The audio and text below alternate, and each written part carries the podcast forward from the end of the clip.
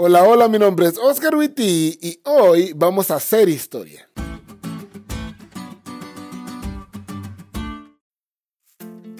Bienvenidos a su programa Buscando a Dios en la historia, en el cual veremos a Dios pues en la historia. Arrancamos. La Biblia es un libro interesantísimo porque nos permite conocer a Dios y su voluntad. Pero lo que hace única a la Biblia son sus múltiples referencias de la intervención de Dios en los asuntos humanos. La Biblia no es un libro con fábulas idealistas, no.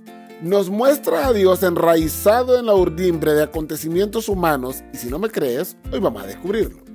Históricamente los habitantes de Canaán iban a Egipto cuando la sequía azotaba su país. Eso es fácilmente rastreable por los descubrimientos arqueológicos. Pero la Biblia nos muestra que Abraham y los hijos de Jacob hicieron eso cuando hubo hambre en Canaán. Y cuando los hijos de Israel bajaron a Egipto, Dios había hecho gobernador de Egipto al buen José. También la Biblia habla de que al ser liberados de Egipto y entrar a la tierra prometida, los israelitas pelearon contra los cananeos y los vencieron porque Dios estaba con ellos.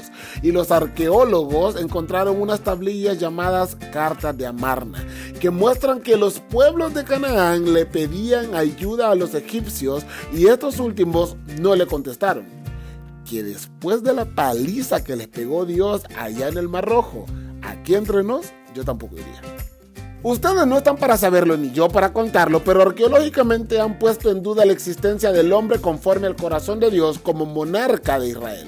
No obstante, la Biblia dice que Dios bendijo tanto a David que Israel creció durante su reinado y apenas en 2005 las excavaciones hechas en la parte norte de Israel encontraron las ruinas de un palacio que data del tiempo en que David gobernó.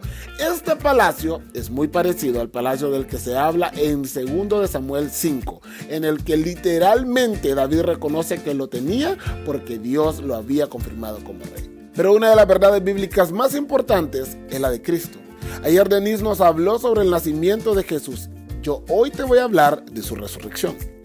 Como ya te habrás dado cuenta, la Biblia no cuenta fábulas, sino relatos históricamente seguibles, y la resurrección de Jesús es algo que podemos decir que sucedió por boca de varios testigos. Los evangelistas y el apóstol Pablo mencionan este acontecimiento como un hecho histórico, y Pablo agrega que si no creemos lo que la Biblia dice al respecto, toda nuestra fe es una mentira. ¿Por qué? Porque si Jesús resucitó, los que murieron creyendo en Él también van a resucitar. Si no creemos eso, para nada estamos creyendo. El hecho de que Cristo va a volver y nos va a resucitar es el acontecimiento histórico más esperado de todos los tiempos.